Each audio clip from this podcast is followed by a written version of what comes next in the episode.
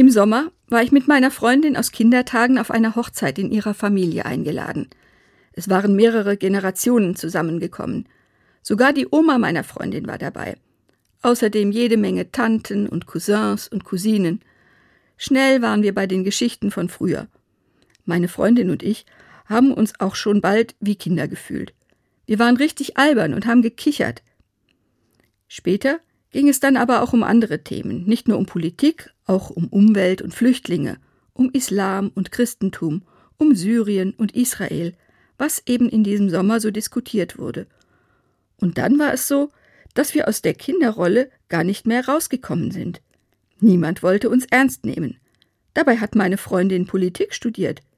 Ihre Meinung wurde eigentlich überhaupt nicht angehört. Und sie war selbst dadurch so verunsichert, dass sie kaum den Mund aufgemacht hat.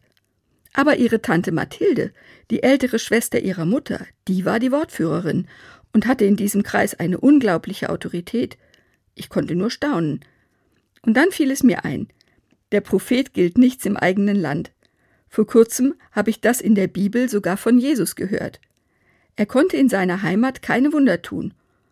Als ich das gehört habe, habe ich noch gedacht, wie merkwürdig. Aber auf einmal war es mir klar. Die Menschen haben ihn wohl noch als kleinen Jungen gekannt, und sie haben vielleicht gar nicht einmal genau hingesehen. Ich selbst bin meiner Freundin dann beigesprungen, und als es mal einen Moment etwas ruhiger war, habe ich sie gefragt, Du warst doch selbst mal in Afghanistan. Was hast du denn da gesehen? Plötzlich waren alle neugierig. Aha, haben die Blicke gesagt. Die hat ja richtig was erlebt, wie spannend. Dann war die Verunsicherung wie weggewischt, und sie haben auch ihr zugehört.